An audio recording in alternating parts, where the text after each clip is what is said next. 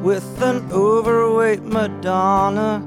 Orders two Bud Lights and a cranberry vodka.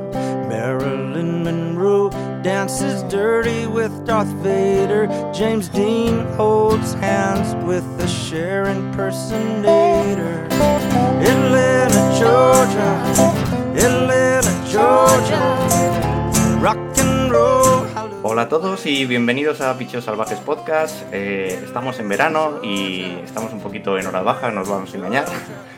No está hoy Mario, no está yo, no está Adrián, que están de vacaciones, los vamos a perdonar, que están aquí al pie de cañón casi todas las semanas. Hoy estoy yo, Javier Beruaga, y tengo la suerte de tener conmigo eh, a Edu de Paz. Muy buenas, Edu, ¿qué tal? ¿Cómo vamos? ¿Qué tal, Javi? ¿Cómo estás? Muy buenas. Yo no sé si sabías que eh, ya habías venido dos veces al programa y esto es como... Yo creo que lo hacen con la Stanley Cup. Cuando vienes tres veces ya te, te la puedes quedar para casa. Entonces ya eres parte del programa, ya eres tertuliano, no eres invitado y vienes a echarme una manita para, para hablar con de actualidad sobre de la MLB. No Bueno, vamos a ver, vamos a intentar eh, charlar un poquito de, de béisbol, que la verdad que apetece, hombre, hablar de béisbol de vez en cuando. Creo que hay además cositas muy interesantes de las que charlar hoy. Sí, luego lo comentamos, pero ya sabéis los que sois habituales oyentes que Edu es el narrador normalmente para Eurosport y lo ha sido durante estos días en las Olimpiadas, en los Juegos Olímpicos, para los eventos de béisbol y alguna cosilla más. Luego nos cuentas y nos cuentas cómo, cómo ha ido y qué ha pasado en los Juegos Olímpicos, si te parece. Perfecto, sí, sí. También tenemos como invitado y por primera vez en el programa a Víctor Cano Sotelo desde México. Desde el oeste de México hay un desfase de horario tremendo y te agradecemos la, aparición. Eh, Víctor es eh, fan de segundas nupcias de los padres. Luego nos, luego nos explicas esto que nos, has comentado antes del programa. Eh, pero ya aunque sea solo por cercanía geográfica, está al lado de, San Diego y es seguidor acérrimo de los padres, tema del que vamos a hablar bastante hoy eh, en el programa. ¿Qué tal, qué tal Víctor? Muy bien, Javi, muy contento. Saludos para ti, saludos para Edu. Es un honor estar aquí con ustedes haciendo la, la primera aparición. No soy tan frecuente como, como Edu. Sin embargo, estoy muy contento por, por la invitación y de poder hablar de esto también, de, de béisbol, hablar de actualidad de los padres y es, es eso, hablar de béisbol, un tema que nos apasiona a todos. Muchas gracias. Nada, pues si te parece vamos a empezar eh, contando un poquito eh, cómo está la actualidad para, para los frailes, ver cómo, cómo está la lucha en la oeste de, en la oeste de la Nacional. Ya sabéis que, están a la caza de los Giants y de los Dodgers, eh, ocupando ahora mismo un, un, puesto de wildcard, que es prácticamente lo que, lo que se esperaba, aunque la disposición no era la que todos imaginábamos al inicio de temporada. ¿Cómo estás viendo a los padres? ¿Cómo ves eh, las opciones que tienen eh, para esta segunda mitad de la temporada? Exactamente. Yo creo que los padres están haciendo en general una buena temporada. Eh, sí, efectivamente no se esperaba a principios de la misma que fueran un tercer contendiente, lo que ya sabemos de San Francisco. Yo creo que nadie lo esperaba. Por ahí he, visto algunas proyecciones de principios del año y realmente son pocos lo que, los que acertaban que San Francisco fuera a estar tan fuerte y sobre todo arriba de, encima de Dodgers y encima de Padres. O sea, sí. eh, yo pienso que San Diego está en una buena temporada porque están haciendo la segunda mejor temporada de su historia. San Diego, podemos decir que es un, un, equipo relativamente joven, por ahí vino en la expansión de 1969, y si nos vamos a toda su historia, pues han sido, han sido equipos eh, en general que luchan poco eh, por una serie mundial. Solamente ha tenido oportunidad de ir a Serie Mundial dos veces en su carrera, eh, 1984, 1998. Y fuera de ahí hay poco que escribir a casa, realmente. Entonces, si lo vemos en ese, en ese contexto, eh, la mejor temporada en cuestión de ganados en la historia de San Diego fue el año pasado con Jay Tigler. Eh, este año están firmando la segunda mejor temporada de su historia. Entonces, bajo ese contexto, creo que el equipo va bien en general. ¿Qué está pasando ahí? Eh, pues definitivamente el, el, invitado inesperado, que son San Francisco. Dodgers, que es el actual campeón, y se armó tremendamente. Eh, ahora con, con, el 30 de julio, el límite de, de, transferencias en la MLB lo hizo genial. San, eh, San, Diego no la tiene fácil, no, no creo que sea muy, muy fácil para ellos debido al calendario que viene también. La, la ventaja que yo le veo es de que en los últimos juegos, a partir de ese 31 de julio, hubo una unión donde AJ Preller, que sabemos que es el gerente general del equipo, unió a todo el grupo, habló con ellos, eh, en especial, por ejemplo, con Eric Hosmer, que por ahí se habló que era un candidato para salir del equipo en eh, transferencias, y creo que eso dañó un poquito el, grupo, el clubhouse, se vio afectado, y los reunió a todos, y eh, yo creo que ha habido un buen cambio a partir de ahí en los últimos juegos, que estamos hablando a partir de agosto, ellos no tuvieron un buen mes de julio, tuvieron un récord perdedor por mucho. En el mes de agosto han tenido un buen repunte y eso, eso es algo muy favorable. Tienen la ventaja los padres, al menos de aquí hasta el 22 de agosto, que van con equipos con récord perdedor, que en teoría no se les están complicando estos próximos, próximos juegos, de acuerdo a lo que se ha visto en la temporada, pero a partir de ahí el calendario es muy apretado creo en general eh, que van a tener difícil aspirar al segundo lugar, al primer lugar de su división, pero yo sí los veo como un fuerte contendiente eh, ya en la postemporada. Yo creo que van a apretar de aquí entonces y yo creo que nadie se los va a querer topar ya en los playoffs. Está claro, está claro. Eh, Edu, tú como, como fan de, los máximos rivales, vamos a llamar, que, que, siempre se, les ve además al como el, vecino rico, pero bueno, que los padres están al borde del límite del, payroll del, CBT, o sea que tampoco es que, sean los amigos pobres. Pero ¿cómo, ¿cómo, ves esa rivalidad que al inicio de la temporada se, se predecía como, como encarnizada y que ahora mismo tiene pues una tercera vía en los Giants? Pero sigue siendo una lucha, una lucha fuerte. Los, los últimos días, los tres equipos tienen unas rachas de victorias, todos, nadie suelta el pedal y, está, y está complicado. Y lo curioso es que todo el mundo lleva diciendo prácticamente desde el inicio de la temporada que bueno, que esto de San Francisco, que era poco más o menos que, bueno, flor de un día, que ya caerán, que esto no se puede mantener durante toda la temporada Estamos a mediados de agosto y están arriba y cada vez siguen ganando y no hay quien les baje de, la punta. Y yo cada vez veo más complicado. Yo no, vamos, queda mes y medio todavía. Ya sabemos que mes y medio en béisbol es mucho tiempo, quedan muchísimos partidos. Va a haber todavía muchos enfrentamientos directos entre, entre los tres equipos. Pero, caray, es que San Francisco ahora mismo no hay quien, quien lo mueva, es que está jugando muy bien, es que está además demostrando que es un serio candidato con algún rejuvenecido tipo Buster Posey o demás que repentinamente, eh, por si alguno decía, este hombre está acabado ya, ¿qué va a estar acabado? Está otra vez jugando al mismo nivel que, le encumbró, ¿no? A, lo máximo, ¿no? Y como él, como él muchos, y, con un buen eh, picheo abridor que además le está dando, bueno, fíjate que Aaron Sánchez del otro día le han designado para, asignación, le han dejado libre, o sea, nada más salir de la IL, o sea, eh, y es un buen pitcher, ¿no? Es que yo creo que, simplemente no tenía sitio, ¿no? Eh, vamos, ahora mismo el gran problema que yo veo es que se está viniendo un partido de wildcard entre Dodgers y Padres que puede ser realmente mm, tétrico para el que lo pierda, evidentemente. Dramático, dramático.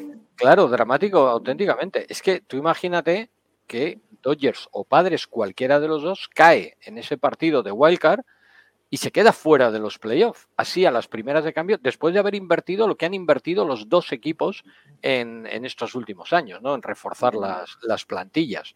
Eh, eh, puede ser algo bueno, realmente, realmente dramático para el equipo que, se pueda quedar fuera. No sé si San Francisco va a aguantar o si al final Dodgers o Padres, que por cierto creo que tienen que jugar dentro de 15 días otra serie entre ellos, del que yo siempre digo, cuando juegan Dodgers y Padres, normalmente el máximo beneficiado suele ser San Francisco, porque lo normal es que se quiten victorias entre ellos y San Francisco diga, bueno, pues aprovecho y todavía te saco un poquito más de ventaja, ¿no? Pero bueno, van a quedar todavía muchos enfrentamientos directos y pase lo que pase, de todas maneras, en ese partido de Wildcard, sea Dodgers Padres, acabe entrando Padres, acabe entrando Dodgers arriba y sea San Francisco, lo que está claro es que en las series de división, tal y como está, porque es que es lo curioso, que prácticamente los de los tres equipos eh, la, que están liderando la división oeste de la nacional van a ir por el mismo lado del cuadro, con lo cual el que gane el wildcard se va a tener que enfrentar, en este caso ahora mismo a San Francisco, por eh, un eh, puesto en las, en las, series de campeonato, digamos en la final de la, de la, Liga Nacional. Y por el otro lado va a ir, ahora mismo están Filadelfia y Milwaukee, y dices, bueno, pues están como allí diciendo, pegaros, pegaros los del oeste, pegaros entre vosotros y ya veremos a ver quién queda libre, ¿no? Para, para disfrutarnos el pase a las, a las World Series. No sé, está muy, muy, muy entretenida esta, esta división oeste y yo creo que va a haber palos prácticamente hasta el último día ¿eh? por, por llevarse la división. Sí, tiene pinta, tiene pinta de que no, de que no hay sitio en el wildcard para nadie más que no sean los de la división oeste. Es lo que plan, pinta, porque si acaso con respecto de, de, los Reds, a lo mejor que están dando ahora un estirón fuerte, pero la, la división este es un desastre. Es, es un desastre, luego hablamos un poquito de ellos. Y luego hablamos de, de, de los Phillies. Eh, pero bueno, quedan 50 partidos, veremos. Eh, ahora que hemos hablado un poquito de la actualidad, me gustaría que Víctor nos contara un poquillo, poquillo más esa relación que tiene con, con, los padres, que antes la dejamos entrever un poquillo pero, y nos contó antes de, entrar en directo, pero que es bastante curioso y me gustaría que todo el mundo eh, lo conociera. Y luego entramos en, en, materia otra vez y hablamos un poquito de, del trade, line, trade deadline el cierre del mercado que, que, que, bueno, trajo también una relación curiosa con, entre Dodgers y padres. Cuéntanos, Víctor. Sí, claro que sí, Javi. Eh, les platicaba antes de entrar a, a, en vivo que debido a mi profesión yo tuve que emigrar de, de, una, digamos, de la costa este de México hacia la costa oeste. Y por la cercanía, escasos 40 minutos en carretera de San Diego, pues empecé a seguir a los padres. Eh, desde 2003 estoy radicando aquí en la frontera con Estados Unidos, con, con California, y realmente se disfruta mucho ir a, a Petco. Eh, con los padres, eh, puedo decir que es mi segundo equipo. Voy a decirlo, mi primer equipo son los Oakland Athletics desde la infancia. Eh, sé que, que, ese equipo no le, no le gusta a muchos, pero pues a mí me tocó esas épocas de Ricky Henderson. Yo creo que al contrario, de... tiene muchos, no sé si a en base encanta, a cierta ¿eh? película, en base a cierta película, pero tiene muchos aficionados.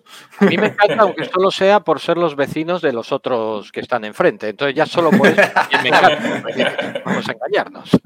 Exacto, yo creo que es un equipo muy noble en general. Eh, puede, puede ir bien siempre, pero pues es ese equipo que no, no te da la gran noticia, que tampoco está eh, peleando el sótano, siempre se mantiene ahí entonces es un equipo del que no se habla mucho, creo yo, salvo la película y todo esto que sabemos de los, de los últimos años. Pero decía, a mí me tocó ver ese equipo de Mayor Maguire, de José Canseco, Ricky Henderson, David Stewart de finales de los 80. Eh, coincidió que eran mi, mis tiempos de deportista infantil, que empecé a incursionar en el béisbol. Entonces por ahí me fui, ahí seguí la, la línea. Me tocó uh -huh. ver el campeonato en 1989, desde entonces no ganamos y pues ahora por la cercanía adopté a San Diego. Ya mi, mi hija de seis años es la mayor aficionada de Fernando Tatis Jr. Eh, por ahí, este, antes de la transmisión estaba entusiasmada porque iba a hablar de Fernando Tatis, obviamente.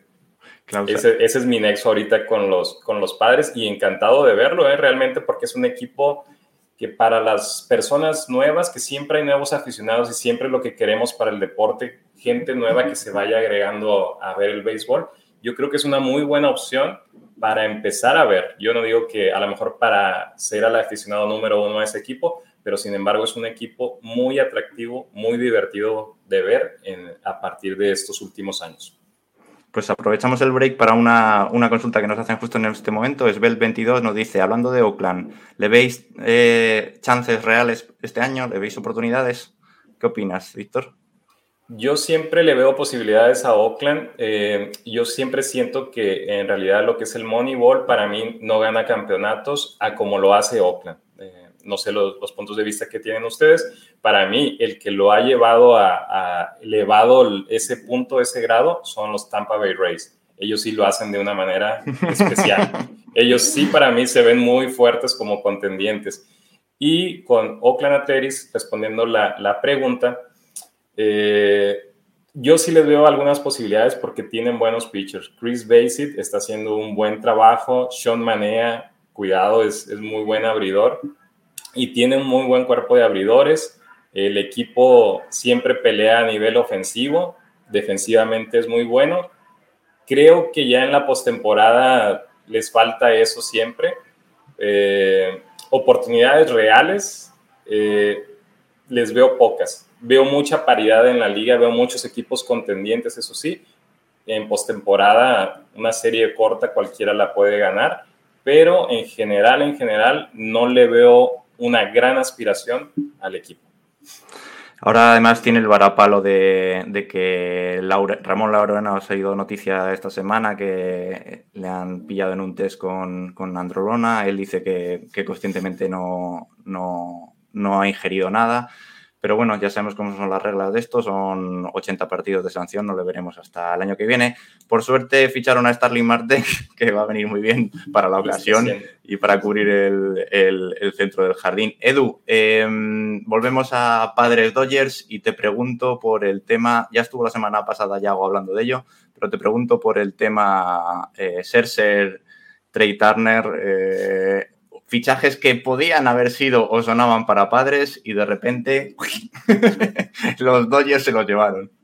Esa aposta es, Hombre, ya sabes que Dodgers siempre está a la caza de todo lo que pueda beneficiar al, equipo, eso, eso es evidente.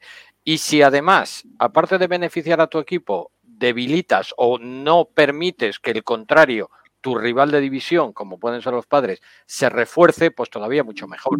Es matar dos pájaros de un tiro. Yo me refuerzo y además evito que lo haga San Diego. Pues fenomenal, fantástico, ¿no? Eh, hombre, que Dodgers andaba detrás de Scherzer, yo creo que todo el mundo lo sabía. Desde el momento en que ya se dijo, se quedó claro que Washington estaba, digamos, en, venta prácticamente, que, que Scherzer lo tenían a, la, a la venta eh, ya se sabía que Dodgers estaba detrás. Sí que es verdad que pareció, por lo menos yo por lo que leía en Twitter, ¿no? De, de gente supuestamente muy bien informada y que no tengo ninguna duda que tenían sus fuentes que realmente les, les estaban diciendo que estaba a punto de cerrarse el acuerdo con, con San Diego. Y yo ya creía, digo, bueno, pues, pues va a ser todavía más complicado. Claro, cuando luego de repente eh, lees, eh, no, eh, Scherzer ficha por Dodgers y además se lleva también a Turner. Dices, bueno, ¿qué ha pasado aquí? no Pero bueno, estas son las cosas de Friedman que, te sorprende eh, de repente, pues como lo hizo eh, hace dos años con Mookie Betts, cuando de repente también te ficha Mookie Betts y se trae a David Price, ¿no? Eh, son todo este tipo de negociaciones que lleva siempre hasta el último momento, que, casi hasta el último minuto parece que no tiene nada y de repente suelta la bomba y se lleva a, la novia que quiere todo el mundo y se la llevan para, para Los Ángeles. Creo que ha sido un fichaje fantástico. Eh, tanto, tanto el de Scherzer como el de Turner, porque quizás el de Turner, bueno, se está viendo como un poquito menos en el radar, ¿no? Parece que Mike eh, Max Scherzer es, que te voy a decir, un fuera de serie, que lo es, sin ninguna duda, y todo el mundo está fijándose en él. Pero ahora mismo el fichaje de Turner eh, para cubrir la segunda base está siendo muy importante para Dodgers porque con Gavin Lax lesionado, con Taylor que está también necesitando que, que cubra las posiciones del exterior y, que pueda dejarme eh, esa posición libre de segunda base, eh, ahora mismo el fichaje de Turner es fundamental. Ya no voy a hablar de ese estilo que tiene de slide que lo hemos visto todos de ayer, que ha sido realmente lo más elegante del mundo a la hora de deslizar para conseguir una carrera ¿no? de, Turner, pero Turner yo creo que ha entrado además con una fuerza tremenda en, los Dodgers. Está desde el minuto cero, desde que se ha puesto la camiseta de Los Ángeles, está produciendo. ¿Significa eso que un Corey Seager en último año de contrato va a decir adiós? Pues no lo sé, no lo sé, porque con Friedman ahí al mando nunca sabes qué va a pasar. Ahora la cuestión de todo esto es, ¿le interesa a Friedman apostar por Corey Seager? O... Es el MVP del año pasado, ¿eh? No sí, sí, no, no, te digo, no te digo que no. Apostar, pero a lo mejor un poco a la baja, o apostar más por Cody Bellinger, o mm, no lo sé, porque Cody Bellinger no está precisamente en su mejor año, ni, ni de lejos. Es verdad que defensivamente es un jugador fuera de serie, pero en ataque está muy flojo. De hecho, está con unos porcentajes de, de bateo muy, muy, muy malos. No lo sé qué es lo que harán, no, no, no te lo puedo decir, pero sí que es verdad que Siger ha vuelto de la lesión, yo no sé si por tener ahí a Turner o por qué, pero ha vuelto diciendo, Dios mío, aquí le voy a batear a todo lo que me echen porque, porque me juego un contrato muy gordo, bien sea con los Dodgers o bien sea a lo mejor con otro equipo. Eso me temo que vamos a tener que esperar hasta el final de la temporada para saberlo. Tú, Víctor, ¿cómo, ¿cómo, has visto este mercado de traspasos? Este, el tema importante es este de, de Serser y sobre todo para los padres, eh, lo que comentabas eh, que sonaba que, que, Hosmer podría salir, la llegada de la llegada de gente, pues el propio Tri Turner, eh, pues evidentemente un Cronenworth o un, o, un Eric Hosmer iban a ser los perjudicados de, de ese fichaje. También el tema de, traerse un relevista de los Nationals y el segunda base de, Pittsburgh, Adam Fraser. ¿Qué tal encajan todas esas piezas? ¿Cómo crees que ha sido? ¿Qué nota le das a, esto? ¿Y qué podría haber sido con, con Cersei y Turner? Exactamente. Eh, Javi, yo creo que eh, ha sido un capítulo de telenovela totalmente esta temporada para San Diego. Esa, esa, esa semana, esa última semana fue realmente una telenovela. Edu ya lo mencionaba, eh, no sé si sea la misma fuente que, que, escuchó él, que leyó él. Ken Rosenthal fue el que lo comenta, ese personaje que juega, que siempre está en el dogout para una televisora de Estados Unidos, el del moñito, una persona realmente muy, muy, muy simpática. Él fue el que comenta, eh, es el que hace el primer comentario al respecto de que Scherzer ya estaba en cuestión de horas de, terminar los últimos eh, detalles para firmar por San Diego. Y la página oficial de la MLB lo publica. Muy rápido sale a, yo calculo que fue a las dos horas o tres horas máximo, dice que no. La página de MLB es donde yo lo consulté y dice que Scherzer está a nada de irse a los Dodgers y que además va con Trey Turner.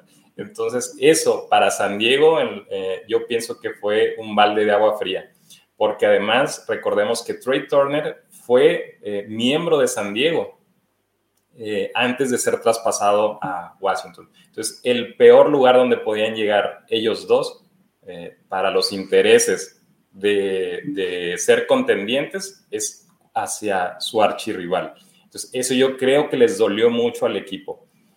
Otra cosa que yo veo, que ya lo comentabas, Javi, eh, lo que se mencionó de la probable salida de Eric Hosmer. Eso yo creo que eh, movió mucho al interior del clubhouse.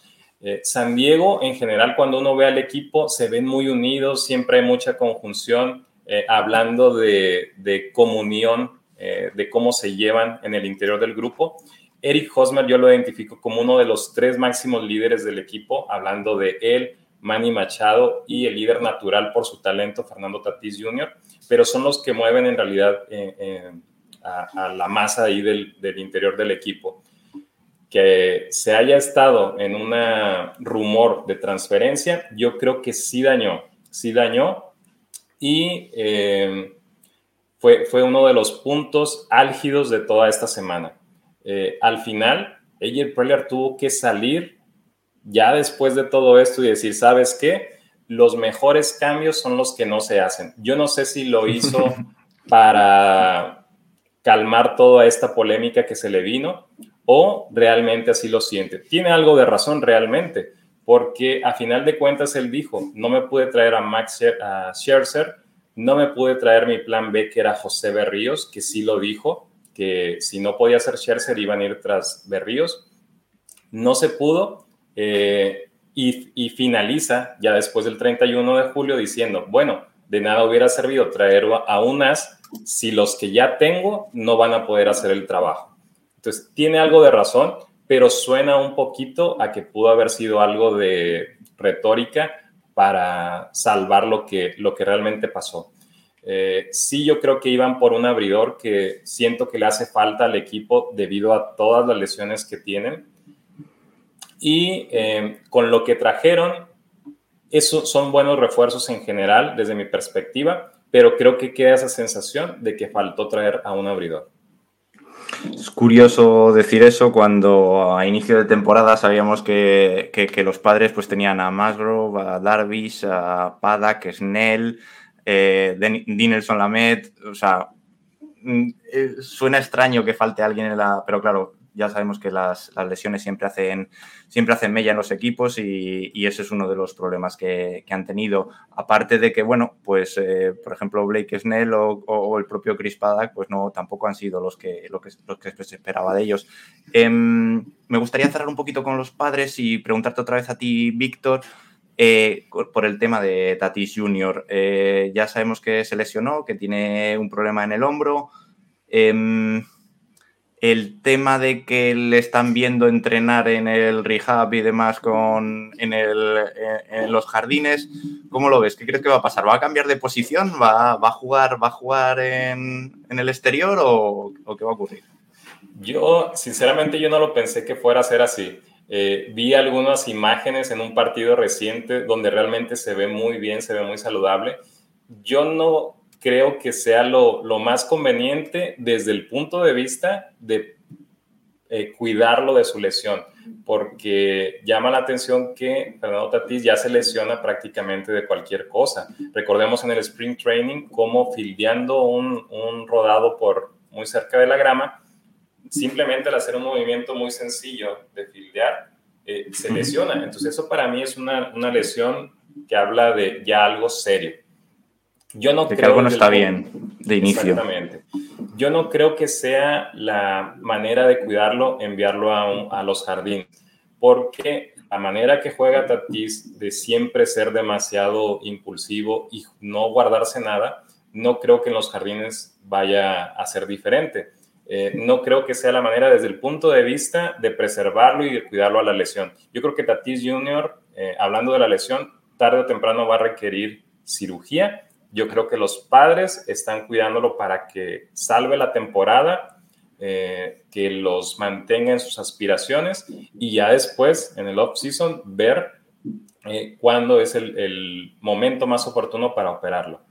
Pero hablando, Javi, desde algo que no se habla eh, cuando se habla de Fernando Tatís Jr., su defensa no es tan buena, ¿eh? Su defensa no es tan buena y llama la atención esto porque uno diría, oye, pero si yo veo a Fernando Tatís brincando y salvando este, batazos que van por encima de él y da unos saltos espectaculares o el alcance que tiene que es como una aspiradora y el brazo que tiene, que lanza, según Statcast, a veces 95 millas a la primera base, donde Eric Hosmer no puede ver muchas veces muy, muy certeramente la pelota, pero hace una cantidad de errores que pocos hablan de, pocos hablan de eso cuando se analiza a Fernando Tatis. Entonces, desde esa otra perspectiva, de a lo mejor darle a otra garantía en la defensiva de los padres, que sí es algo que que tiene problemas a la, defensa en general, a lo mejor puede ser una buena opción enviarlo a los jardines.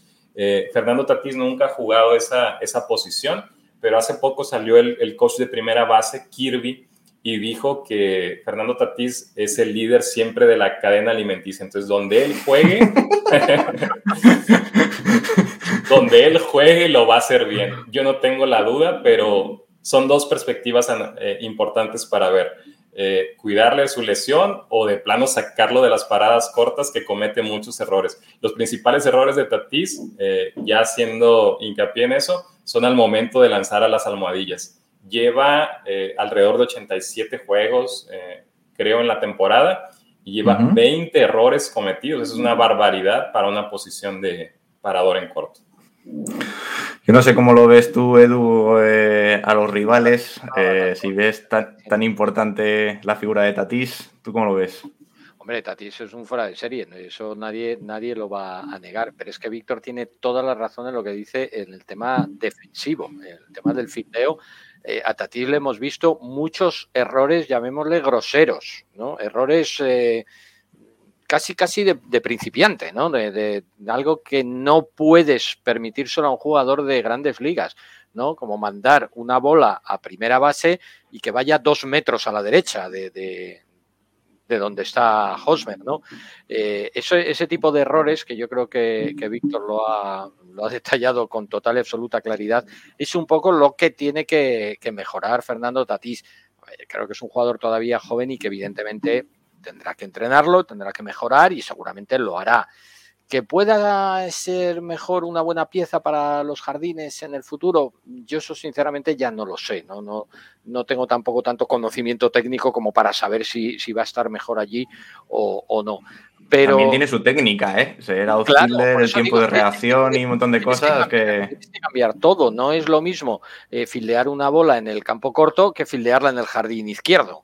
¿No? No tiene absolutamente nada que ver. La gran diferencia es que eh, en la medular vas a, vas a entrar más, muchísimo más en juego y vas a tener más ocasiones de entrar en una jugada que si estás en, el jardín derecho. Pues sí, seguro, seguro, pero pero técnica tiene las dos cosas igual, o sea que no, no, es sencillo ninguna de las cosas.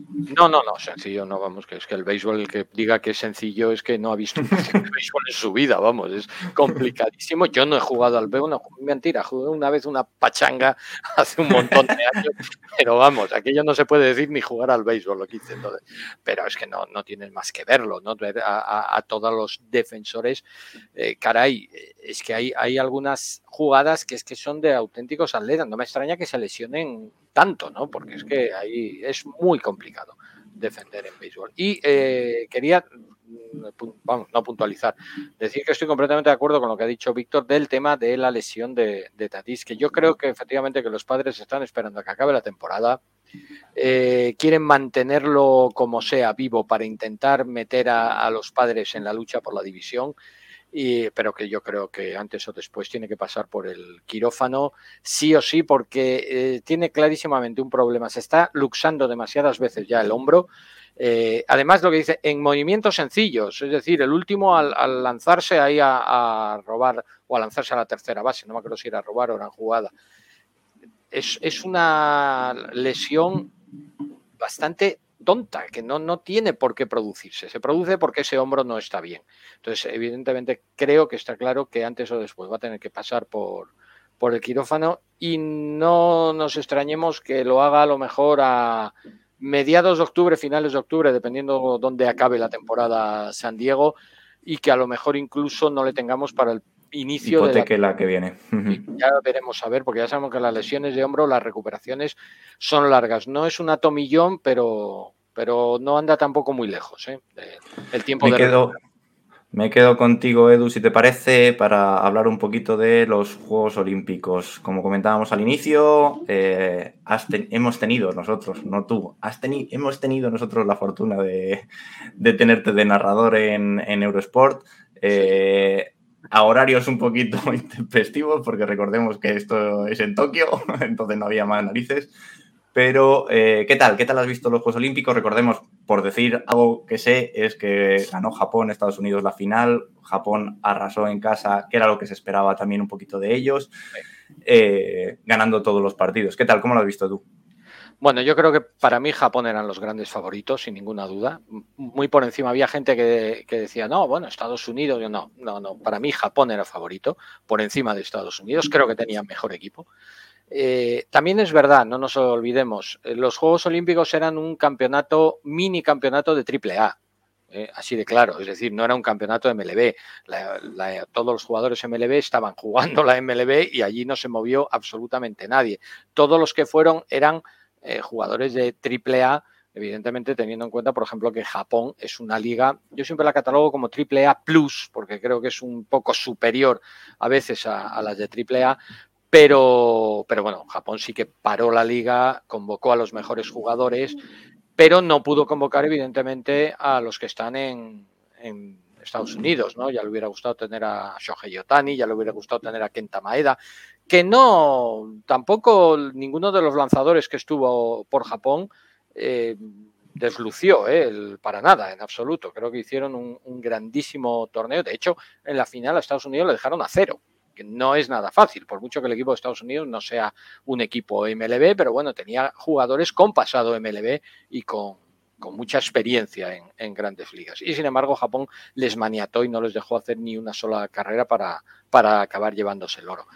La experiencia, pues bien, muy entretenida, muy interesante me hubiera gustado que se hubieran emitido más partidos en televisión de los que, de los que se emitieron, pero ya sabemos lo que es el béisbol en, Europa. Aquí hablo de Europa porque eh, Eurosport es una cadena europea, no es solo en España. Aquí en España narramos y comentamos los partidos en español, ¿no? Para, para las cadenas de españolas, pero es, es una cadena paneuropea y evidentemente se ve en toda Europa.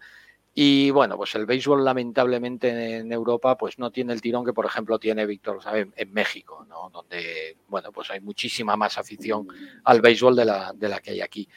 Bueno, pues al final eh, en béisbol como tal, en softball sí que vimos algún partido más, también porque era sobre todo al principio había menos competiciones y había como más espacio para meter partidos de softball pero de béisbol solamente pudimos ver el partido por el bronce y la gran final. La gran final, además, con algunos problemillas bastante gordos de, señal, eso por lo que a mí me respecta, y que se nos cortaba bastante, y, pero bueno, eso ya son temas internos que al menos yo sé que la señal salía para afuera. Lo que pasa es que alguno dirá, oye, ¿qué pasa con este que no dice nada? No dice nada porque se había cortado y digo, ¿qué voy a decir si no estoy ni viendo ahora mismo el, partido? Pero bueno, esas son cosas que pasan a veces con los, con los directos. Aparte de eso, creo que ha sido, bueno, pues un torneo, bueno, de triple A. Tampoco nos engañemos. Lo siento, Víctor, lo hemos hablado antes. Creo que México ha sido la gran decepción de, de los Juegos Olímpicos.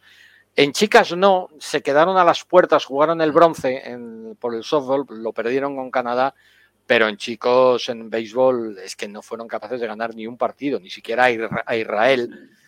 Bueno, Israel es un Israel, ya sabemos que son todos norteamericanos con, pasaporte israelí, pero bueno, eran novatos en, en estas lides y yo esperaba que México estuviera por encima. Ahí, bueno, ¿qué le vamos a hacer, no? se quedaron los mexicanos fuera a las primeras de cambio. No sé cómo se ha visto eso en México, por cierto, Víctor, si, si la gente lo ha notado un gran fracaso o, directamente no le, han, no le han mirado mucho para, los juegos. Eh, exactamente. Yo creo que en general para todos los que somos aficionados a béisbol se ha visto como una gran decepción porque México venía con el antecedente en el preolímpico donde logra su calificación en la Premier 12.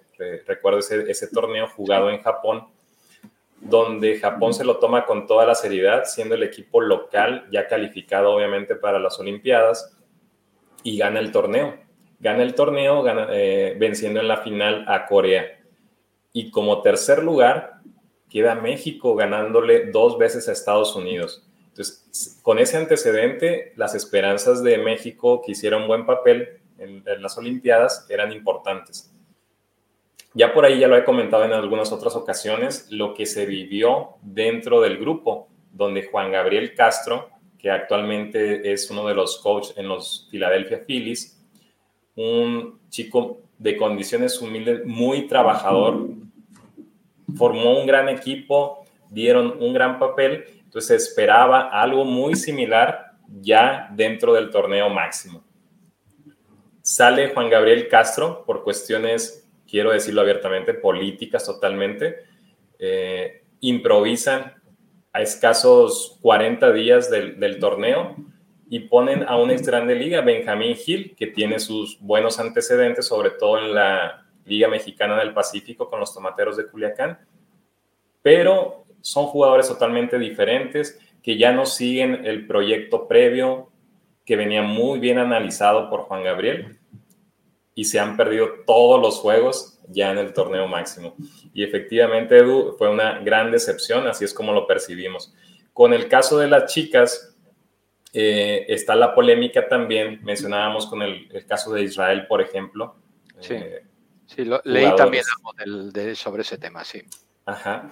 Eh, en ese caso, todas las chicas, salvo una, todas radican en Estados Unidos. Entonces, por ahí también es un poquito de, esto que vemos en el, béisbol, en el softball en, concreto. Bueno, de eso nosotros en España tenemos muchísimo. Tenemos una polémica de siempre, de si los jugadores de la selección española de béisbol, que una buena cantidad de ellos son nacidos en, países de Latinoamérica, aunque sean criados aquí, o que pero claro, han, nacido en otros países y son una mayoría de, la selección, aunque nos ayudan a, crecer y a criar y a, personas eh, que han nacido aquí a evolucionar y a evolucionar, digamos, eh, y promocionar el deporte, pues aún así se critica y se... O sea, que de eso nosotros aquí tenemos muchísimo más seguramente que vosotros al respecto de, del contenido y los participantes en la selección. Continúa, continúa. Exactamente. No, nada más finalizo con ese punto. Sí se ha visto como una decepción, pero en general para los que somos aficionados, creo que fue un buen torneo. Eh, disfrutamos por ahí ver un, poquito algunos juegos. A mí me gustó el, el, juego muy emocionante por la medalla de bronce entre República Dominicana y, Corea. Fue un muy buen partido. Y Japón dio la impresión de que estaba superior a todos, por sobre todo Estados Unidos, cómo se toma la, la preparación desde mi punto de vista, con poco tiempo, con jugadores que no están incluidos ni siquiera, bueno, que era una de las condiciones, no estar incluidos en el roster de 40 de grandes ligas entonces, así es muy difícil competir ante unos japoneses que se lo tomaron muy en serio, eh, su deporte nacional a final de cuentas, y que jugaron muy bien.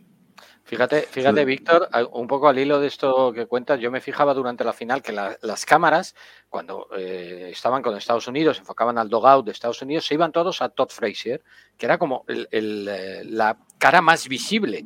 Dices, caray, si Todd Frazier está sin equipo, es, esa gente libre, no, no, y sin embargo era como la estrella de, Estados Unidos. Es un poquito, creo, lo que dices, ¿no? Que, Estados Unidos quizás, no sé si se lo tomó demasiado en serio, pero, pero a lo mejor podía haber buscado otro tipo de jugadores. No lo sé, no lo sé. Bueno, no me quiero meter a entrenador, que, que, eso es muy complicado, pero sí que es verdad que si tu estrella es Todd Fraser, que está sin equipo, no sé qué decirte, pero bueno, por lo que yo sé, no están acostumbrados tampoco Estados Unidos a llevarse el oro en, en, béisbol. En Atlanta 96 o en Pekín 2008 no se lo llevaron y, tampoco es, lo que se espera. Al igual que la NPB sí que para, la MLB no, entonces es lo que tienes. Eh, si os parece, de todas maneras, dejamos el béisbol olímpico con, bueno, con la mala noticia de que dentro de cuatro años o tres eh, no habrá béisbol en, las Olimpiadas, eso lo podemos comentar otro día.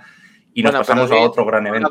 Con la buena noticia que es que probablemente dentro de siete años en Los Ángeles va a volver a haber béisbol, porque Estados Unidos ya ha dicho que quiere que haya béisbol en los Juegos Olímpicos de Los Ángeles, así que ahí volverá segurísimo. Esperemos que sí. Nos vamos con otro evento que, será mañana, mañana jueves, hoy estamos grabando en miércoles, em, mañana jueves eh, ocurre en, un maizal de Iowa, un, evento que se llama Field, Field of Dreams, eh, con el mismo nombre de, la homónima película de Kevin Costner. Em, bueno, mm, para que no lo sepa, se va a jugar un partido, van a jugar un partido los Yankees contra los White Sox en, en un campo que han construido anexo al de la película que todavía se mantiene. Eh, harán, como siempre, los estadounidenses harán, bueno, muchas, muchas cosas alrededor del evento, con drones, con imágenes, con de todo un, gran espectáculo, eh, que no tanto por gente, porque el aforo no es muy grande, evidentemente, allí perdido de la mano de Dios, pero bueno, eh, es algo más dentro de una temporada larga.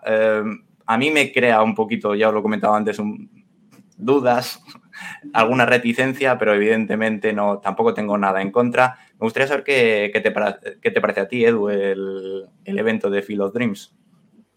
Pues me parece marketing, puro marketing estilo Estados Unidos. O sea, es que son los reyes del show business. Entonces, todo esto, pues, pues no deja de ser eh, un partido espectáculo que te lo han metido te han metido un partido de la MLB, es decir, tienen que jugarse y, tal como están ahora mismo los Yankees, que parece que van hacia arriba, vaya si tienen que salir a, por la victoria, es decir, no pueden ir a, especular, pero no deja de ser un partido espectáculo, sin más, que seguramente tenga unos, eh, unas audiencias muy buenas en, televisión, eh, que todo el mundo habla de ello, que es de lo que se trata, que se hable de, del béisbol, que se hable de esta de este partido, que se hable de la película, que se hable de la épica, de, del caso de, los White Sox del 19 y todo lo que vino, etcétera, etcétera. Bueno, pues es mover un poquito la, épica del mundo del, del, béisbol, que a mí por una parte pues me parece bien todo lo que sea promocionar eh, el béisbol, me parece fantástico, pues igual que existe el All Star, que yo personalmente mm, odio con todas mis fuerzas, no, no puede espantarme más todo ese show, pero evidentemente a nivel de marketing, a nivel de venta, de, publicidad del béisbol y tal, pues es, fantástico y es maravilloso y tal. El partido no me interesa en absoluto. Este sí me interesa algo más, porque es un partido de liga, es un partido oficial y aquí se están jugando algo más. Pues hombre, por la épica y todo eso, pues me parece muy bonito, pero eh, pues creo que, como, dice, como decimos por aquí, una y no más Santo Tomás, ¿no? O sea que no, sé yo, ¿eh? No sé yo. A lo mejor lo dices muy pronto. ¿Tú qué opinas, Víctor? Sí, claro, totalmente de acuerdo con Edu, este, que es totalmente mercadotecnia y ahí es donde entra el negocio, que los estadounidenses son muy buenos para eso. Eh, también cabe otro punto que es lo nostálgico. También por ahí se, se puede ver. Y viéndolo desde ese punto de vista, complementando a Edu, que yo también estoy de acuerdo 100% que es el, negocio, también hay que ver un poquito que el, béisbol, la riqueza, una de las riquezas del béisbol es eso, que es muy rico en historia, es muy rico en eso, en la nostalgia. Entonces, desde ese punto de vista, lo veo favorable para atraer nuevas audiencias y eh, darle un poquito de eso de, circo de lo que es el, eh, el béisbol. Eh, yo creo que como lo toca la película, el tema, todos entran aquí en este mundillo de, ilusiones, de sueños, ¿no? Desde el literato que, le gustaban los Dodgers de Brooklyn y que se le migran a la costa oeste y que se queda con esa sensación de incluso de jugar con ellos, pero de seguirlos viendo, de jugar en Ebbets Field. Eh, y cabe también el legendario pelotero que no sabemos si es castigado de forma justa o injusta con aquel, aquella polémica, eh, pero que, creo que también en ese tema nostálgico también cabemos los aficionados. Entonces, desde ese punto de vista también es, es atractivo, el punto de vista de negocio y el punto de vista de la nostalgia. Lo que no sé, lo que no sé si no hubiera sido más interesante haber hecho un partido en vez de eh, los White Sox contra, contra los Yankees, haberlo hecho coincidir eh, contra los Cincinnati Reds, ¿no? Me parece que era, eh, creo que estoy hablando de memoria, creo que era la final aquella mañada del 19 entre los White Sox. Creo que fue no me acuerdo cuál era el rival de, la World Series del 19. Pero bueno, lo digo ya más como, como ya si quieres, un poco al hilo de lo que dice Víctor, ah, ya para hacer nostalgia total y absoluta, hacer como una especie de partido mm, revival de, aquella infame serie mundial La Mañana del 19 y, demás, pero bueno, lo, lo, dejo así como, como curiosidad. Si alguien de la MLB me está oyendo, oye, para el año que viene eh, os lo apuntáis. No creo que sea un momento de gran recuerdo para la MLB como, como tal, pero bueno, eh, sí que es, de redención, como dice la película. Sí. Sí, sí. No, bueno, yo por mi parte comentar una cosa que ya dije, ya que habláis de lo del White Sox del 19, a mí me parecía muy bien que en 2019, que se cumplían 100 años, y que se cumplían justo 30 de la película, pues era un buen año para hacerlo. 2019, pues no, 2019 no se hizo, se hizo, se intentó hacer en 2020, que por la pandemia no se pudo, pero era un año después, era el año 101 y el 31, es que ni siquiera, ni siquiera encuadraban las cifras, pero bueno, a mí no soy gran fan de la película como tal, me gusta, y para los grandes aficionados al béisbol está bien, no me parece la mejor ni mucho menos, reconozco que como película en sí, si no te gusta el, gusta el béisbol, mm, bueno, tampoco es tan buena. Y además el doblaje en español es para matarlos, como el Sules Jackson es calcetines Jackson en vez de descalzo. No sé, son cosas que, son para pegar a alguien. Pero bueno, em, el evento en sí tiene pinta de, de, que va a ser vistoso, va a ser chulo. Probablemente haya muchos ojos en ese momento para ver la captura de la imagen del campo, de recogidito, evidentemente, que intenta además aparentar como fuera el Old Park de los White Sox de aquella época. bueno, tiene cosas que son ideas que son chulas, pero veremos qué tal sale y si es una cosa más que olvidamos en el tiempo y que queda ahí. Eso sí, están los Yankees, están los White Sox, eh, los White Sox, los Yankees están luchando una lucha muy importante que si queréis comentamos un poquito y los White Sox recuperan a Eloy Jiménez y recuperan, ya lo han recuperado y recuperan ahora a Luis Robert. Los Yankees, los White Sox meten miedo. No sé, no sé si no sé si tú, Edu Paz, desde, desde la vista, desde la otra liga que estábamos hablando todo el rato, tienes un ojo también puesto a la americana y te parece que, están las cosas tan claras también.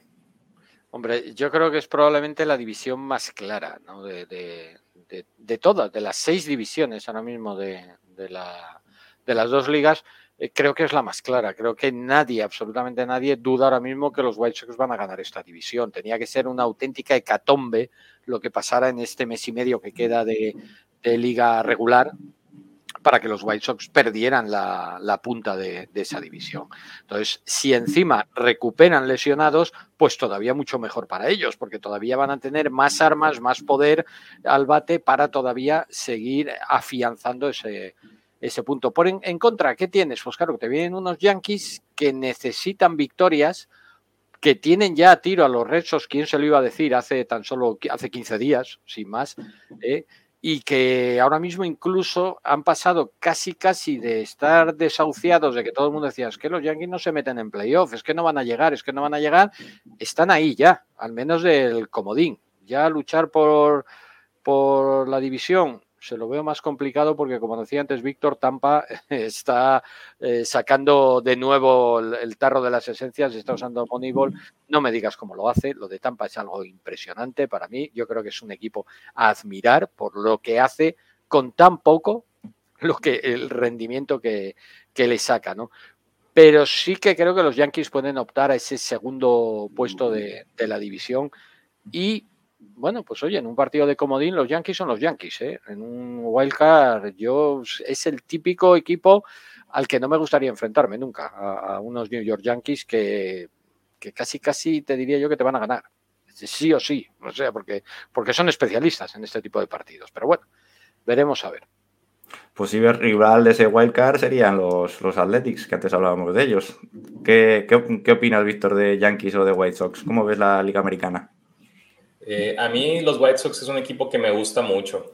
Eh, por ahí, por 2017, 2018, se veían algunas proyecciones por los talentos que tenían sus granjas y decían que precisamente en estos años, 2021, 2020, hasta 2023, se les veía muy buen eh, futuro. Obviamente que esas proyecciones con los jugadores prospectos, pues es un poquito jugar a, a Nostradamus. Lo mismo decían de Atlanta y desde mi punto de vista, pues las lesiones le han jugado mal a los Bravos. Eh, con White Sox yo los veo como un, como un equipo muy fuerte. A mí me gusta mucho el talento que, ponen jugadores muy jóvenes conjuntado con los veteranos. Yo los veo muy sólidos y sobre todo lo que, cómo se reforzaron después del 31 de julio.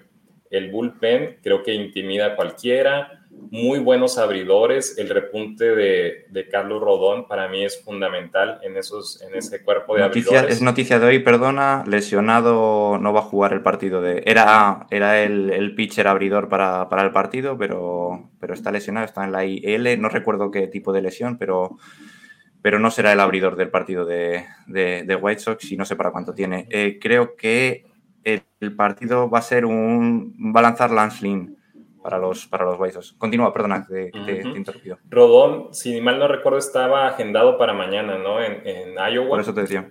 Ajá, está con... Y va a ser, va a ser Lance Lynn por, por, lesión de Rodón. No, está, está cao. Okay, según anuncia hoy. A mí en general me gusta mucho el equipo. Creo que es su primer año muy bueno, donde todos están jugando muy bien. Y la llegada de Eloy Jiménez y de eh, el jardinero central la Pantera se me fue su nombre, Luis Robert. Luis Robert. Luis Robert. Eh, yo creo que es como dos refuerzos en esta etapa de, la temporada. Eh, lo han estado haciendo muy bien, pero creo que es su primer año, son jugadores todavía muy jóvenes que a lo mejor les puede costar un poquito ese tema de la, de la maduración, pero yo creo que también nadie se los va a querer enfrentar en la postemporada. Y con los New York Yankees, yo los veo eh, sólidos, también estoy de acuerdo con Edu. Ellos son capaces de ganar la Serie Mundial y nadie va a saber ni, ni cómo llegaron, ¿no? Sí. sí. La, la, llegada de Anthony Rizzo para mí es fundamental. Un líder nato, un líder que ya tiene muy pocas cosas que mostrar en general en su carrera y creo que le ha afianzado muy bien eh, haber llegado a los Yankees. Eh, antes de su lesión de estar en la IL, eh, ahora por temas de la COVID-19, lo estaba haciendo muy bien. Había por ahí uno, uno de los puntos que toman con todo esto de StatCast y todo esto. Él tenía alrededor, no recuerdo exactamente la cifra de cuadrangulares, 15, 18 cuadrangulares en ese tiempo antes de su traspaso, pero decían que de acuerdo a, a dónde había depositado la bola, podría tener, si jugara en Yankee Stadium, alrededor de nueve cuadrangulares más. Eso es una locura ahí en cuestiones de, todo esto que, analizan, ¿no? Entonces, yo creo que le va a llegar bien al equipo. Es un líder que creo que también necesita Yankees de eso, un líder que forme más al conjunto, no tantos talentos dispersos desde mi punto de vista. La importancia de, decías lo de Rizzo, que, en su momento comentamos que no se había vacunado y que es ahora otra de las, de las víctimas de, esta pandemia, otro, otro positivo más en un COVID-19 que está, que está machacando un poquito a los Yankees, un equipo que ha salido, yo creo, muy reforzado del periodo de traspasos, pero que le está haciendo mucho daño el bicho, le está haciendo mucho daño el virus. Em, si queréis, vamos a otro equipo que está, está arriba, que está on fire, que son los, los Phillies, que esta semana han hecho una gran racha, una gran racha para ponerse líderes. El fin de semana, quiero recordar que hicieron barrido a los Mets, que ha sido a los que han sobrepasado, los han hecho sorpaso. Em, además, homenajeando a Roy Halladay, eh, el día que lo homenajean haciendo un partidazo Zach Wheeler. Bueno, recuerdan a los Phillies de, hace 10 años y, es, es, una época para recordar, evidentemente. Sí que es verdad que desde entonces, desde 2011, que no pisan postemporada. ¿Tú cómo los ves, Edu? ¿Ves a unos Phillies llegando a playoffs? ¿Crees que es un asalto que van a mantener? Al parecer tienen un calendario interesante, o sea, positivo para ellos, veremos. Yo me voy a seguir manteniendo en mi apuesta del principio de temporada. Yo dije que para mí el, el equipo más fuerte de esta división era Atlanta y yo sigo apostando por Atlanta. Mira, alguno se pone alegre, me parece a mí.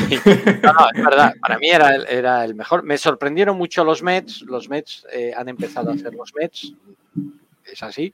Eh, no sé si dirá John Molinero, dirá, tiene razón, es que son los Mets, es así, ¿no? Y, bueno, pues han perdido un poco el, el fuelle. Creo sinceramente que la baja de Jacob de Grom les ha afectado mucho. Filadelfia es un gran equipo, no nos vamos a engañar. Tiene un muy buen plantel y, tiene un buen picheo abridor. Eh, no sé si va a ser capaz de aguantarlo. Sigo apostando más por Atlanta que por Filadelfia como líderes de, división a final de temporada. Vamos a ver si, lo pueden mantener o, no. Va a depender un poquito de lo que tú dices, de, ese calendario que a lo mejor es un poco más beneficioso, lo que, lo que les queda, más benévolo, ¿no?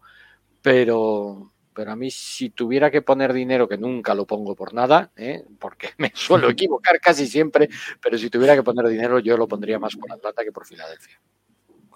Uf, está complicado, ¿eh? Aquí hablo. Es que hay, un partido entre los tres, o sea, tampoco. Es que sí, ahora mismo sí, ahora mismo. claro. Pero ahora mismo tiene la pinta que es todo un cruce de caminos. Estamos todos juntos en, uno y dos partidos, Phillies delante, Braves después y los Mets que han caído después de pasar toda la primera temporada en primera posición a tercera plaza tiene la pinta de que estamos en cruce de caminos. Eh, me comentaba John por Telegram el otro día que el problema de los Mets es que había, desde inicio había cosas malas. De hecho, comentaba aquí en el programa muchas veces que, iban líderes por incomparecencia de los demás, o sea que no es que era un gran mérito de los Mets. Y estoy, estoy un poco de acuerdo, también muy trabados por las lesiones los Mets. Pero lo que estaba mal no se ha resuelto y lo que se estaba haciendo bien, pues ya no tanto. Pita, hay la lesión de DeGrom, la lesión de Lindor, eh, Alonso que parece que se dejó todo en el All-Star y, y, de momento no, se ha presentado, ya veremos. Em, no sé qué opinas, Víctor, cómo ves a, los rivales del este, pero es una división un poquito caótica, yo creo que la más caótica de, la liga.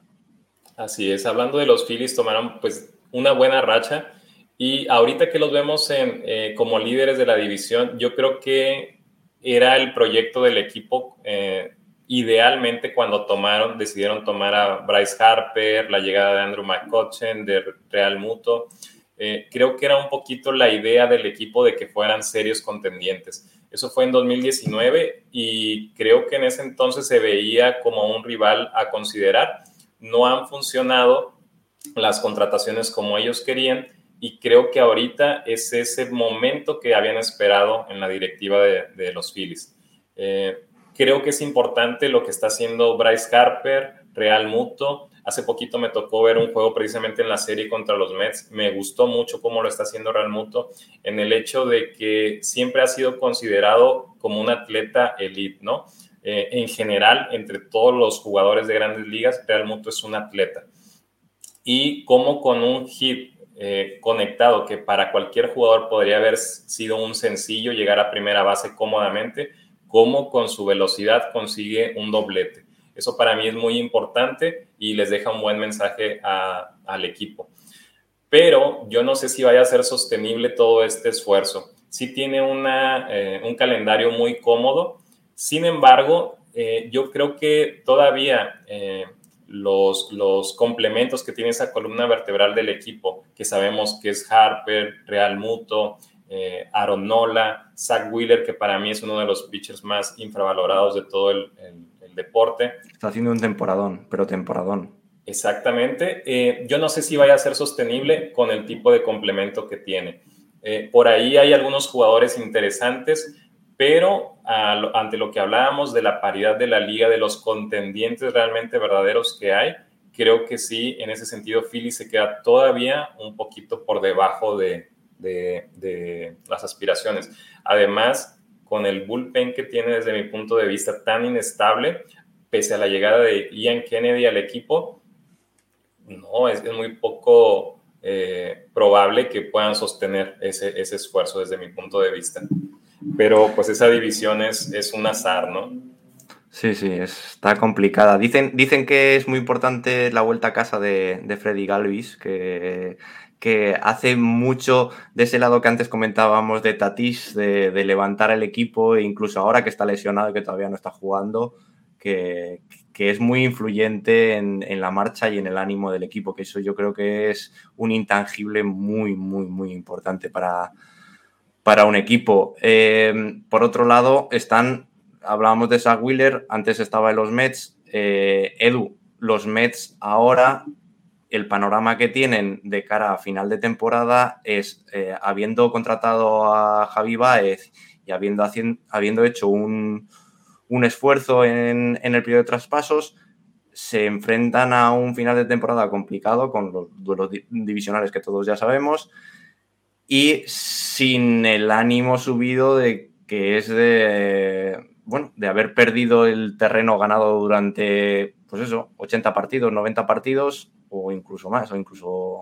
incluso 110, porque quedan 50. O sea que no sé cómo lo ves, pero, pero está complicado para los Mets ahora. Ahora se lo veo más complicado, sí. Yo creo que necesitan recuperar eh, lesionados cuanto antes y volver a recuperar sensaciones, ¿no? Eh, creo que necesitan eh, a Jacob de Grom.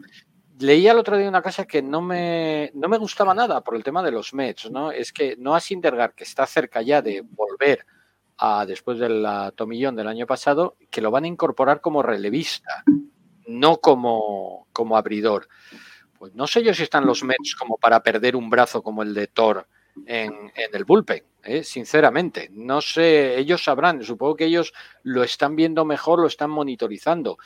No lo sé si a lo mejor empezará en el bullpen y poco a poco le irán dando carga de partidos, carga de, de lanzamientos y le acabarán incorporando a la rotación titular, pero no veo yo ahora mismo a los Mets como para perder un brazo de esas características, sobre todo si la lesión de Jacob de Grom se sigue perpetuando, ¿no? No sé para cuánto es tiempo. Que después, perdona, después de dos años sin lanzar, a lo mejor ya no es tan dios nórdico, sin degar, no sé. A lo mejor hay que bajarle algún, algún peldaño. No lo sé, pero sí tengo una cosa muy clara y es que cuando un jugador llega a la agencia libre, yo no sé qué pasa, pero da lo mejor de sí en esos últimos meses, aunque esté lesionado o lo que sea. Eso es algo que estoy viéndolo año tras año, ¿no? No te quiero decir que eso vaya a pasar con, con Sidnegar, no lo sé. Pero yo estoy convencido de que, de que va a salir a por todas porque, oye, le va a su futuro también en, en ello, ¿no? También necesita el mejor Lindor es que Lindor no ha estado en, no ha estado, digamos, eh, eso sí que ha sido incomparecencia prácticamente absoluta. Y ahora cuando parecía que empezaba a jugar un poquito mejor se lesiona. A ver qué tal vuelve de la lesión, si vuelve a ser el Lindor de antes, pero necesitan también los Mets que Lindor vuelva a ser el de, hombre, con Lindor en pleno rendimiento, con Baez eh, jugando como sabe jugar, ¿no? El, mago Baez. Y, y, con el picheo a buen nivel, los Mets pueden otra vez volver a meterse en la lucha por la división. Pero lo veo complicado, tampoco voy a engañar. Lo veo ahora mismo complicado porque creo que han perdido la ventaja que, que habían adquirido durante, como decía John, la incomparecencia de los demás. Y ahora que los demás ya han aparecido, ahora sí que se lo veo bastante complicado. Lo dicho, que sigo apostando por Atlanta a ver, a ver si hay suerte. a ver si hay suerte. Bueno, ya sabéis que a mí me gusta acabar en vez de en alto, en bajo. Y antes de hablar de las series que recomendamos para el fin de semana, vamos a hablar de un asunto un poquito desagradable. Y yo no sé por qué siempre tenemos que hablar de estas cosas. Cuando no es Marcelo Osuna, es eh, Mike Callaway, cuando no es Mike Callaway es eh, Domingo, eh, Domingo Germán, cuando no es Ahora es lo que se ha destapado ahora de Omar Vizquel, tiene muy mala pinta, no sé si lo, si lo habéis escuchado, lo habéis oído, pero ya es aquella esplendorosa segunda base y shortstop de los, de los Indians de hace 20 años está un poquito, un poquito perjudicada a nivel de, reputación. No sé si has oído algo, Víctor, es, es, un, es un tema un poquito escabroso, ¿verdad? Así es, es un tema escabroso, sobre todo cómo toca el, punto en el artículo de, de Atleri, que es el que lo comenta, y cómo inclusive en el primer párrafo comentan ellos eh, Cuidado con lo que vas a leer, un disclaimer. Entonces, eso ya desde esa perspectiva ya lo dice todo.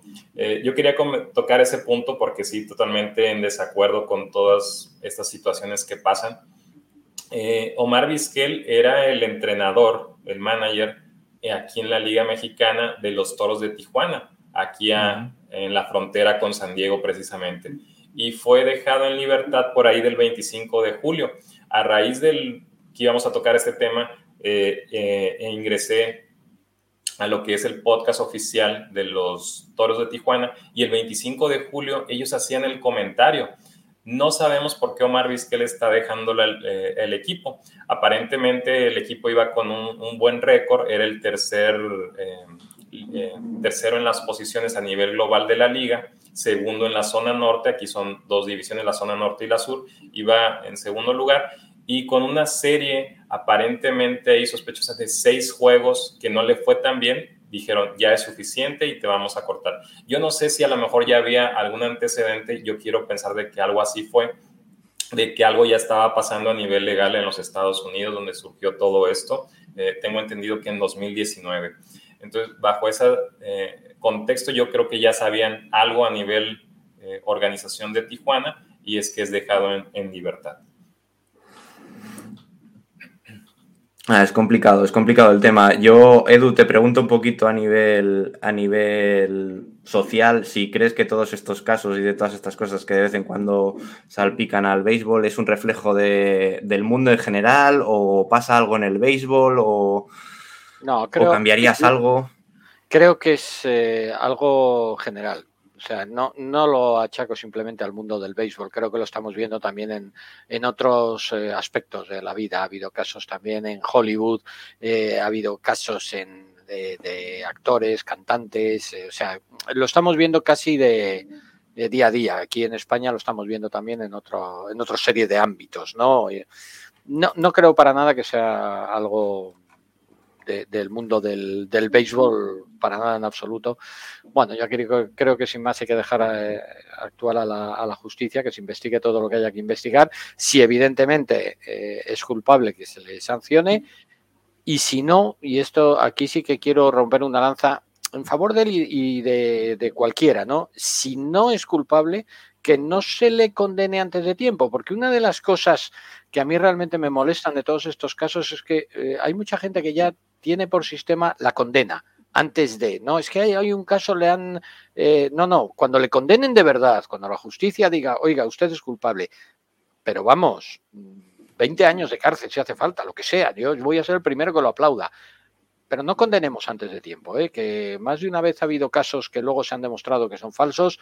¿eh? Me estoy acordando ahora mismo, estoy pensando en un, atleta aquí en, España, de un caso que también se le acusó y tal, luego se demostró que era completo y absolutamente falso.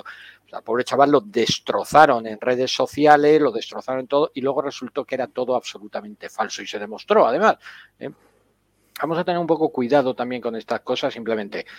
si va a ser culpable, que caiga todo el peso de la ley sobre él pero no le condenemos nosotros antes de tiempo. Vamos a dejar que la justicia haga su trabajo y, esperemos simplemente los resultados. Muy bien, pues nada, con esas palabras os vamos a recomendar las series de este fin de semana. Eh, ya que te tengo aquí, Víctor, aunque no lo tengo apuntado como, como una serie increíble, ¿qué tal? Los padres visitan, visitan Arizona. Eh, es uno de los rivales, uno de los sparrings, vamos a decir. ¿Cómo ves, cómo ves la serie? ¿Crees que seguirá para mantener la racha de los padres y seguir aspirando a todo o, puede, haber, puede haber problemas? Así es, yo creo que exactamente lo veo como un sparring. Eh, no me gusta decir como tal esa, esa, palabra, ¿no? Porque sería como una falta de respeto para, para Arizona, pero realmente es eso, es eso. Va a ayudar un poquito para hacer conjunción en el equipo después de este maltrecho post 31 de julio.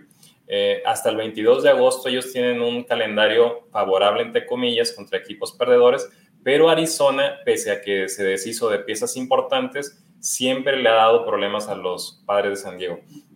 Eh, por ahí eh, comentábamos, cuando ve San Diego el uniforme de blanco y azul de los Dodgers, le va muy bien. Eh, su marca en este año son de 7 ganados, 3 perdidos, con todavía 9 juegos por delante, pero realmente ha batallado con, incluso con los otros líderes que se ven como rivales débiles, Colorado y Arizona no le ha eh, eh, guardado tan buenos dividendos a San Diego. Entonces, pese a que se ve algo cómodo para ellos, eh, creo que sí van a batallar un poco. Ok. Em, Edu, Dodgers Mets es serie de, de, este fin de semana importante para los dos, por lo que hablábamos antes. ¿Cómo lo ves? Sí, es una serie entretenida, muy, muy entretenida. Entre, eh, antes hablaba Víctor de que, bueno, que su primer equipo es Oakland y el segundo es San Diego, ¿no? Un poquito y tal. A mí pasa aquí un poco lo mismo. Mi primer equipo son Dodgers, pero mi segundo equipo son los Mets, ¿no? Siempre lo ha sido. Entonces, claro, es, eh, evidentemente quiero que ganen los Dodgers, está claro. Siempre tu primer equipo está por delante del otro, pero bueno, dicen, si tienen que perder, que sea con los Mets, ¿no? Serie muy entretenida.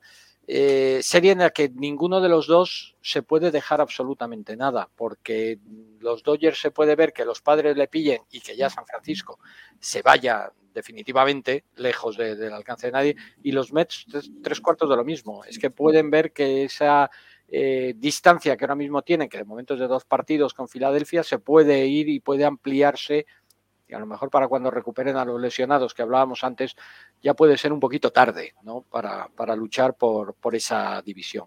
Creo que va a ser serie muy entretenida, más va a ser doble porque van a jugar ahora en, en, Nueva York y no sé si una semana después, seis días después, le devuelven los Mets la visita a los Dodgers en, en Los Ángeles. O sea que va a ser en, en, una semana o diez días van a, vamos a tener dos series entre Dodgers y Mets que creo que pueden clarificar bastante la, la situación para los dos equipos. Víctor, eh, también recomendamos el Yankees White Sox, del que ya hemos hablado, que comienzan en Iowa el jueves, y el Reds Phillies, eh, por todo aquello que estábamos comentando de los Phillies, que están ahora mismo en alza, y unos Reds que son los que intentan eh, todavía mantenerse a flote en la central de, la Nacional. ¿Cómo lo ves?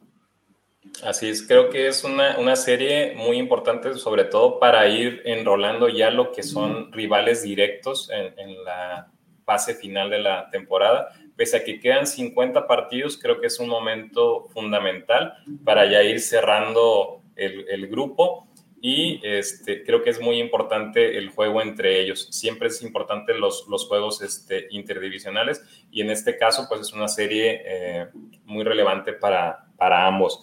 Eh, a mí los Reds es un equipo que me gusta mucho, pero también es un equipo un poquito gitano desde mi perspectiva, no sé cómo lo vean ustedes, eh, con mucho talento, pero también disperso, un juego muy bueno, castellanos jugando elite y después por ahí otros no lo respaldan. Entonces creo que por ahí eh, es un equipo muy entretenido que me gusta mucho ver, con muy buenos abridores, muy talentosos, que si llegaran a, su punto máximo sería muy importante, muy interesante para verlos. Pero creo que nada más ahorita es, es eso, en esa serie. Eh, relevante para ya ir viendo lo que se viene al final de la temporada. Muy bien, caballeros, yo creo que lo vamos a dejar por aquí. Ha sido un placer, Víctor. Eh, no sé si quieres contar algo más, aprovechar el, momento. Para nosotros es guay que, hayas venido por aquí, que te pases, espero que no sea la última vez, que nos cuentes un poquito lo de, lo de, lo de los padres y de paso y de rebote un poquito de Athletics. También nos, gusta dar un repaso a toda la liga, te lo agradecemos un montón. Y no sé si quieres contar algo más. Eh, para picheos. También te agradecemos cuando haces tus pedazos de artículos en, la web, que es genial. Y espero que no te canses y que, vuelvas en otra ocasión. No, para mí es un honor. Me, da mucho gusto estar con ustedes, compartir estos, estas plataformas. Eh, hay mucho de qué hablar de, San Diego Padres. Me encantaría volver a estar aquí eh, con ustedes, si me lo permiten. Eh, solamente mandarles saludos a John, a Mario, a Adrián que siempre lo sigo. Eh, saludos, que se la estén pasando genial en sus vacaciones. Ya coincidirás, ya coincidirás en el futuro con ellos, que, aquí el mes de agosto está un poquito marcado, marcado por esto. Edu, muchas gracias a ti también por, por, estar en el programa, por espero que, como ya te he dicho antes, ya cuentes, hagas un, nos hagas un huequito de vez en cuando, más a menudo, para venir como tertuliano, no solo para hablar de, Dodgers, sino para hablar de todo, que, siempre tu opinión, ya te lo he dicho, te lo dije por privado, y tu, y tu saber estar siempre es más que bienvenido en el programa. Bueno, yo te, yo te lo agradezco mucho, ese pedazo de peloteo que me estás haciendo, no comparto, pero te lo agradezco mucho. Yo encantado, como siempre, de que me llaméis. Solo quiero añadir una cosita y es que espero de verdad y deseo, y no es porque esté Víctor aquí, pero lo deseo fervientemente, que Oakland acabe pasando a Houston y que acabe siendo líder de división. No sé si lo va a conseguir porque Houston está muy fuerte. Y tiene no sé si eso es un poco odio hacia los Astros más que amor hacia los Atléticos. Un poquito también, un poquito también. Hay un poquito ahí de todo. No nos vamos a engañar, pero de verdad que ya sabes que Oakland es un equipo. Probablemente si tengo que escoger un equipo de la americana me quedaría con Oakland. Así que, mira, Hay que gane y que pase a los Astros, que por supuesto siempre será para mí el último equipo de la americana. Eso sí que no lo pongo en duda. Muy bien, caballeros, pues nada, a los que nos escucháis y nos seguís, ya sea aquí en YouTube, bueno, YouTube lo tengo un poquito olvidadito, a ver si subo los, los, vídeos, pero ya sé que nos tenéis en Twitch y sobre todo nos tenéis en podcast en todas las plataformas. Si podéis y, tenéis el momento, dime, Víctor. Ah, dices adiós. Dime, dime, dime. una última cosa, si me permites. Cuenta, cuenta, estás en tu casa quiero mandarle un saludo a la máxima aficionada, a Fernando Tatís Jr. Se me olvidaba y eso no me lo iban a perdonar. A, la primera Toast Prospect que, firmamos en este núcleo familiar, a Regina, le mando un eh, afectuoso cari eh, un saludo muy afectuoso a mi niña. Muy bien, muy bien. es que Tatis tiene, tiene mucho tirón entre, entre los peques. No sé si sabes que el hijo de, de Freddy Freeman lo primero que pidió fue la camiseta de, de Tatis firmada antes que la de su padre, yo creo.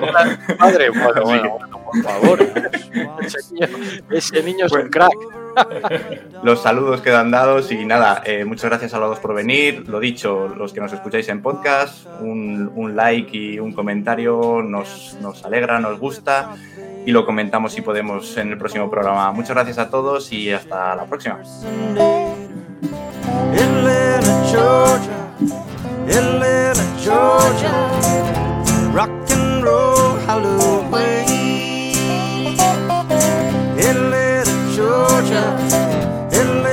Georgia,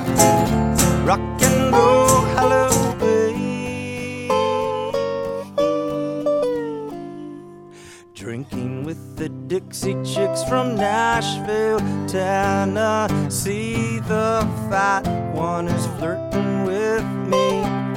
Head scissor hands gets angry while wrestling the cigarette machine. In little Georgia, little Georgia, rockin'.